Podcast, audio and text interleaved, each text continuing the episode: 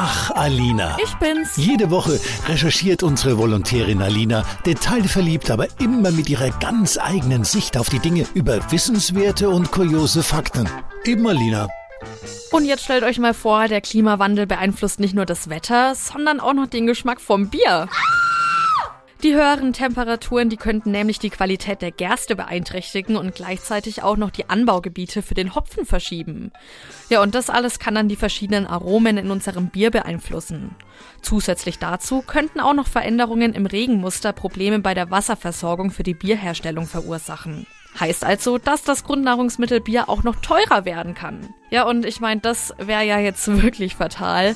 Aber immerhin habe ich was gelernt, was mir ewig im Kopf bleibt, anstatt dem Ort, an dem ich meinen Feierabendzeitler abgestellt habe.